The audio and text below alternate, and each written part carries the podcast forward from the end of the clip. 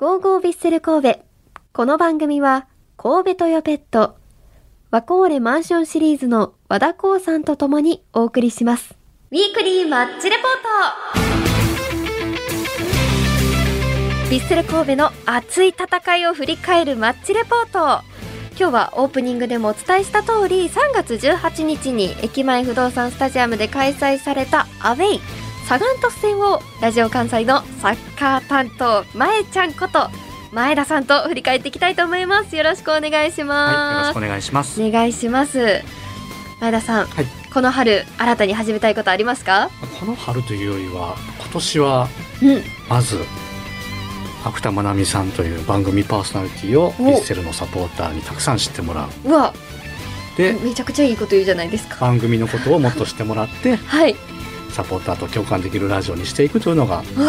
僕というか、僕らの目標ですね。えー、ちょっと待ってください私がゴルフとか言ったのなんか変に感じてきました いえいえ、それは全然いいんです。全然打たせてくれないレッスン通ってるよりその言わなかったらよかったですそれはそれで、はい。はい、この番組名始めラジオ始まる時に「ゴーゴービッセル神戸」ってこう皆さんに言ってもらえるのもちょっとあれも知られつつありますもんねそうですね。インタビューしてると「はいあ番組の初めのやつ言うんですか?」みたいな言われたりして、ちょっとずつ広まってきてるなと。思います、はい。ちょっとこの春にはもっと知ってもらえるような、どんどん加速させていきたいですしね。はい。で番組もちょっと新たな展開もあるかもしれない。そうですね、はい。ちょっとなんかスタジアム行く時ラジオ関西のこの番組だみたいな T シャツ着ていきません？いいですか？なんかあったら着ていきません？どうですか？ゼッケンみたいなはい。つけていってみんなに気づいてもらえたらどんどんと プラカードみたいな。なとかはい。はいどんどん。全然乗り切りじゃないですね。やめときましょうか。番組を通じてね、ビッセルをどんどん応援してサポートしていければと思います。そうですね、はい。まああの試合前に行われているイベントとかもねどんどん取材していこうと思いますので、ははい。い、その時に皆さんお会いできたらはい。一緒にお話ししていきましょう。お願いします。お願いします。さあその前にあの試合を振り返っていくその前になんですけれども、はい。先週3月14日火曜日は、はい伊吹の森練習場で公開練習がありました。ね。はい。この練習前田さん取材しに行ってくださってたんですよね。はい。ありがとうございます。これで、この公開練習では、イニエスタ選手がはい。再来日しまして、そうですね。練習の一番最初に、どの選手が出てくるのかなって、普通に、あの、見ながら、こう、思ってたら、イニエスタ選手がパッとこう手を挙げてサポーターにおお「帰ってきてた!」って感じだったんですけど、はい、はい。もうほぼフルメニューで練習にも参加してたんですよね？そうですね、まあ、あの石田監督も言ってましたけどまだその時は、えー週始めの練習だったので、うんうん軽いメニューというか全体的に軽いメニューでしかもその、えーまあ、5対5とか10対10とかになってもはい。イニエスタ選手がフリーマンという、まあ、あんまりこう負担のかからないポジションで練習をしてたんでそこまで強度が高くなってたわけじゃないんですけど、うんうん。まあ、それでもあのし練習全体を通して、えー私自身もこうキャンプ中とか、えーその後の公開練習では別メニューだったりしてたので、それを見てたのでなんかやっとこう生き生きボールを蹴ってる姿が見れてよかったなという感じがします。で着々とこう復帰に向けてはい、ね。だんだん、ね。はい、はい。できるようになってるってことなんですけれども、い。吉田監督のコメントではあとはコンディション、ね。足の状態は良くなってるけどあとはコンディションということで、はい。ちょっと離脱が長かった分なんて言うんでしょうそこは慎重にしないと再発してしまう可能性もはい、あるっていうので、はい、もうしイニエスタ選手が試合に出るとしたらどんな感じにどまあの、でもあとははい。その試合、まあ、練習の中での強度を高めていって、まあ、それかそれこそルヴァンカップだったり、うんうん。で、まあ、ちょっと短い時間使うのかそれともまた別で、えーチームの中で練習試合みたいなゲーム形式みたいなものをやってそこでちょっとレベルを上げてうん。で、えーリーグ戦に備えるのかっていう感じだと思うのでそんなに、あのー遠くの復帰じゃないかなとは思うんですけどあとはい。はチームのコンディション。今チームの状況もいいですからね、まあはい。そこまで焦らなくてもいいのかなという感じはします。おじゃ。あもう間もなく。まあ早くみたいに越したことはないんでですすけど、よねはい、はい。早く見たいです。はい。はい、ちょっとこの春見れるか楽しみにしておきます。はい、そしてマテウス・トゥーレル選手が全体練習に一部合流したということで、はい。はい、まあトゥーレル選手はどうでした？トゥレル選手も、まあ、えっ、と、イニエスタ選手と同じく、そこまでその公開練習の時には、その、そすごく強度が上がってたわけじゃないんですけど、まあ、それこそ、まあ、ボール蹴って、えーある程度、こう、プレーできるところまで戻ってきてるんだなと。なかなかこう、ね、プレシーズンマッチ含めて、えープレシーズンマッチぐらいまでか。でそれぐらいの時までは行っていたけど、まあ、その後がなかなか、えー様子が見えなかったのでもどかしいところはあったと思うんですけど、まあ、やっとこう、えー今年ね完全移籍して入ってきて、えー主力のセンターバックと期待されてるのでこちらも、まあ、焦らずですけど早く見てみたいですね。そうですね。まあ試合出れるようになったとしても本当にまた怪我しないようにだけ。気をつけてほしいですよねあれねこう強度高い、はいえープレーが続くんで、うん、どの選手にもあるリスクなんですけど、はい。まあでも頼もしいセンターバックであることに変わりないので、やっぱ復帰を待ち望む、楽しみに待っていたいですね。待っていたいですね。そしてちょっとこう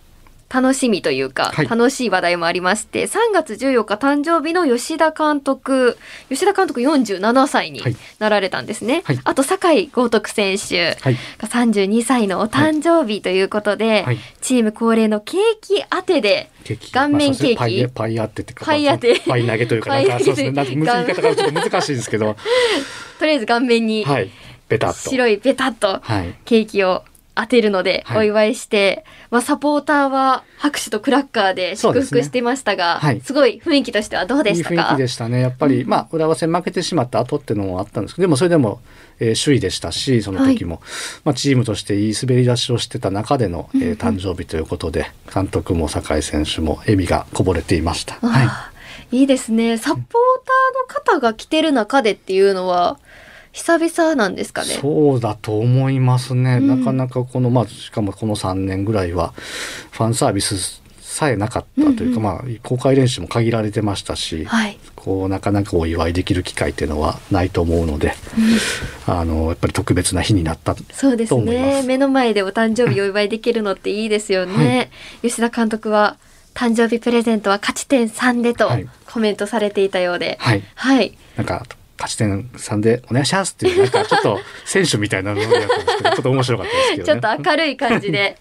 そうですね。はい。誕生日プレゼントのために次の試合も頑張ってほしいですけれども、はい。まあ、その辺も含めて次、はいのチームの雰囲気の良さも感じました、はい。そうですね、まあ、やっぱりサポーターの方がこう公開練習に来れるっていうのが一番いいなと思うんですけれども、対面でのファンサービスもはい。あったんですよね。ありましたね。本当に伊吹の森では久しぶりコロナ前以来かなと思うんですけど、うんイニエスタ選手も大迫選手を含めて皆さん、ね、こうサイン走らせてましたし、はい、まあ、今回はそのファンクラブの会員限定ということで、うん。まあえー来られてた方々でも、えーすごく充実した、えー一日になったんじゃないかなと思います。そうですね、まあ気温もちょうど良かったですし、ははい。い、素敵な一日になったと思います。はい。そして練習、まあ公開練習で見られたと思うんですけど、サンペール選手はい、はどうでしたか？サンペール選手もまあどんどんこうボール、えーワークというか、はい。えー練習は続けているので、うん。ただ本当にあのやっぱり去年1年かかった復帰までかなりかかった怪我なので、えー吉田監督やスタッフが本当に慎重に見極めてる段階かなと、うん。もしかしたらイニエスタ選手トゥーレル選手よりもこうじっくりじっくりみたいな感じになってると思いますので、はい、まあ、そうですね、あのまあ頼もしい戦力ですけど、えー、と本当にそこは慎重に石橋をかなり叩いてる感じはあります。うん。はい、まあ吉田監督のコメントでも練習ではかなり動けているけれどもゲームをまだ全くできていないっていうことで、その、まあ、練習で動くのとやっぱゲームで相手がいて動くのとっていうとやっぱ全然違うっていうところですよね。そうですねしかも味方分かってる味方とやるのとまた全然そのね、相手とやるのとは違って、うんうんでしかもそこでガツンと当たることがどんどん増えていったり、はい。こう行って戻ってっていうかそういう足の踏ん張りとかも含めてやっていくとまたちかかかる力の負荷が全然違うと思いますので、うんまあその辺も含めて慎重になってるのかなと。また大きい怪我ね次繰り返しやすい場所なのでサンペール選手が怪我したとこっていうのは、うんなので余計だと思いますね。なるほど。もう本当に再発、再発というか、はい。次もう一回怪我してしまわないように、はい。しっかり治してから試合に出てほしいですけれども、本当に試合で姿を見れることを楽しみにしています。まあ、菊池選手の怪我もあったりとか、まあ、マテウス・トゥーレル選手の復帰、サンペル選手の復帰ももうちょっとかかりそうという、あのー不安が残る守備陣に結構まあ、怪我が多いなと思うんですけれども、そこで FC 町田ゼルビアから高橋翔平選手が期限付き移籍加入しました。はいありがとうございます。お帰りなさいなんですよね。そうですね。はい。あのー、2シーズンほどかな、はいえービッセルではプレーしてたんですけど、はい、高橋翔平選手はヴィッセル神戸に2015年と16年はい。の2シーズン、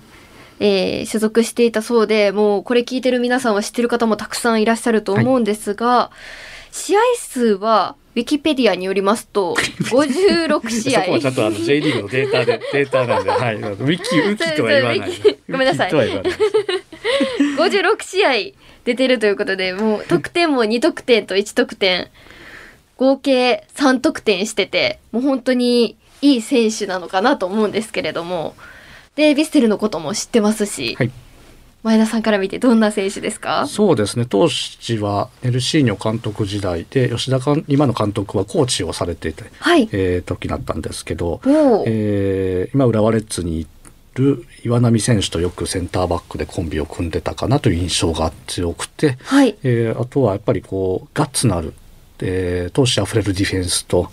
まあ、球際が強かったりとかもありますし、あとプラス、えービルドアップというかそのボールをこう持ち出して、えー後ろから、えーチームにの攻撃を作り出すみたいなプレーもできる選手なのではい。で、まあ、若干ちょっと、まあ、イメージ的にはやんちゃ感があるイメージなんですけど、うん。あのすごい頼もしい選手の一人ですね。はい、はい。あのー今、ビルドアップっていうお話もありましたけど、高橋翔平選手のコメントでは、ヴィッセル神戸の復帰へに、えー復帰について、えー懐かしいというのもあるし、すごくクオリティのあるクラブに来れて嬉しいと思う。そしてどんなプレーを見せたいかというところで、この勢いを止めたくない。自分が出たら少しでもチームに貢献できるようなプレーをしたい。ビルドアップのところは見てほしいとコメントされています。あの、高橋翔平選手、めちゃくちゃ経験豊富なんですよね。そうです若い時から出場歴もたくさんあって。あの活躍してる選手、はいまあベルディのアカデミーから、ね、こう出てきた選手ですけど、まあ、経験爆発はすごく踏んでる選手で、まあ、最近は、まあ、J- J2 でのプレーがちょっと続いてるんですけど、はい。まあ、でも、まあ、久しぶりの J1 ということであの今年、ねえー久しぶりの J1 というと井出選手もそうですけど、活躍してますし、はいあのその辺も含めて、えー高橋選手へのにかかる期待も大きいのかなと思います。そうですね。本当に楽しみにしています。さあ、では次行きましょうか。はい3月18日に行われました J1 リーグ第5節のサガン鳥栖戦を振り返っていきたいと思います。ヴィッセルとサガン鳥栖は相性がいいんですよね。そうですね2017年から一度も負けていないということで、はい10戦して7勝3分けっていうことで、はい負けてないんですよね。そうですね、あとそのスタジアム、えはい。相手のスタジアムこの駅前不動産スタジアム。うんうん。ではなんか最近いいイメージというか、はい。えーちょっと昔になるんですけどそれこそイニエスタ選手とか、えービジャ選手とかがいて相手に多分フェルナンド・トーレス選手がいた時かな。その時とかはすごい対象したりとかなんかスーパーゴールがあったりとか突然っていうとなんかそのイメージが結構あ。多分皆さんあるのかなとはただ負けてないだけじゃなくてもう対勝してるってことなん勝ちですね。方もそうです。ねなんかえぐいというか あのー印象に残る勝ち方をしてたと思います。なるほど。うんもう今回もはい、えぐい勝ち方はしてるんじゃないかなと。まあえ えぐいのかどうかはあれですけど。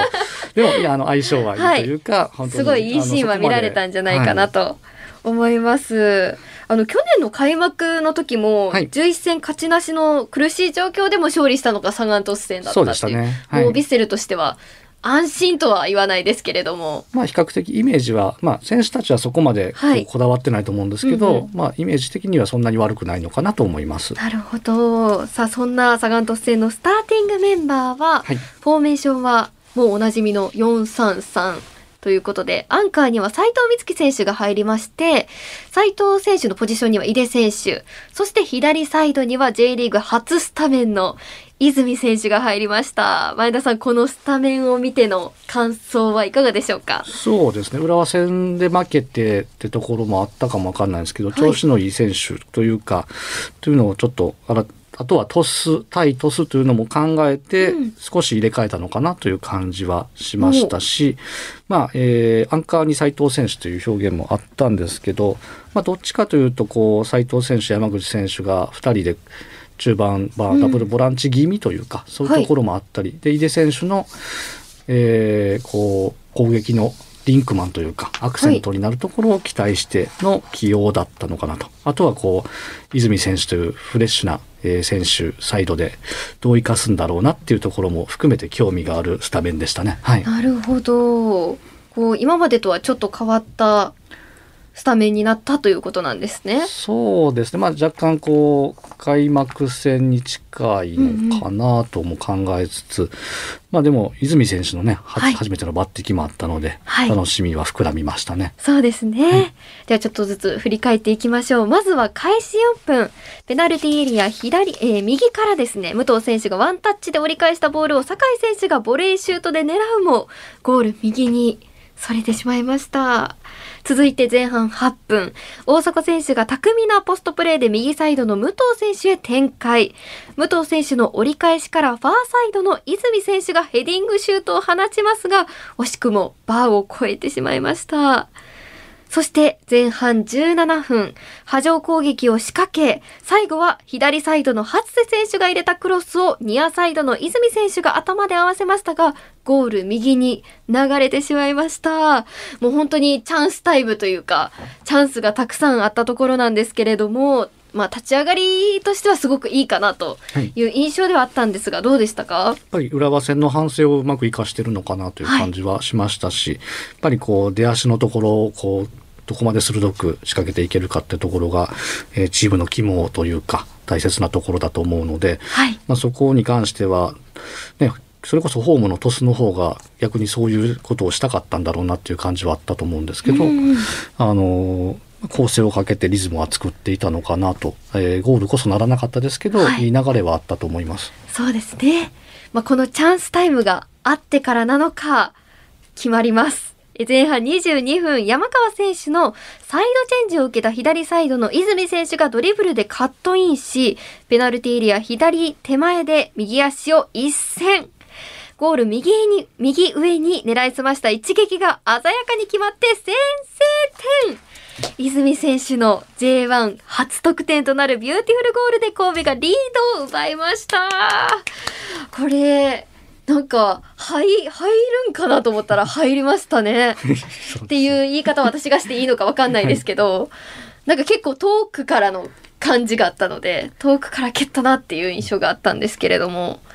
このシュート前田さんから見ていかがですか？多分泉選手が一番出したかった形をそのまま体現できたのではい本当に理想的な形やったと思いますし、うんうん。まあ、そのシュートに行くきっかけとなった山川選手のビルドアップも忘れてはいけないシはい。ーンというか、しっかりボールを運びながら、えーその泉選手のポジショニングを見てえー的確なクロスフィードを送って、でそこから、えーうまく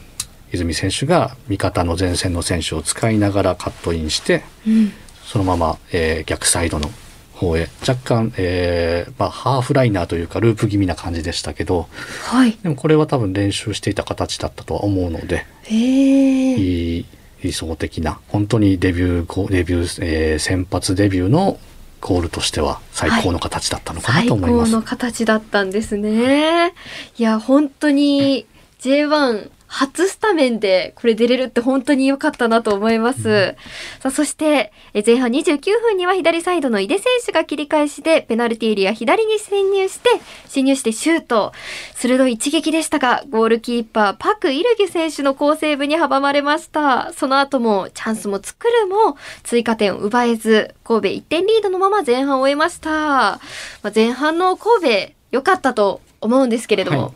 前田さんから見ても良かったなという感じですかね。そうですね。良かったですけど、はい、まあ欲を言えばもう1、2点っていう感じはもしかしたらあったかなと、うん、そ、ね,、れはチーム全体にもあったとは思うんですけど。はい、はいまあ、やりやすい相手のトスっていうことですから決めたかったのかなとは思いますが、よかったなと思います。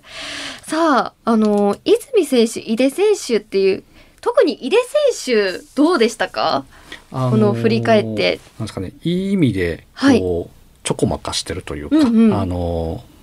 ボールのあるとこあるところにどんどん絡んでいっアクセントになっているのであのすごく効果的な動きをして、えーと、どうしてもこう今のフォーメーションだと大迫選手が真ん中で一人孤立しがちになるところを、はい、そこをどんどんフォローしていくので大迫選手の負担もちょっと減りますし、あのそういった意味ではすごくあの良かったんじゃないかなというふうには見ていました。なるほど、はい、まあちょこまかしているっていう表現もありましたけど、はい、あの後半11分に泉選手に代わりゆるき選手、はい、そして後半21分には井出選手に代わり佐々木選手が投入されたんですけれども、それまでまあ井出選手前半だけで走行行距離7キロっていうめちゃくちゃ走ってるんですよね。まあでも。平均10キロ前半後半で10キロぐらいなのが、はい、前半後半21分で結構もう10キロ以上走ってたのではみたいな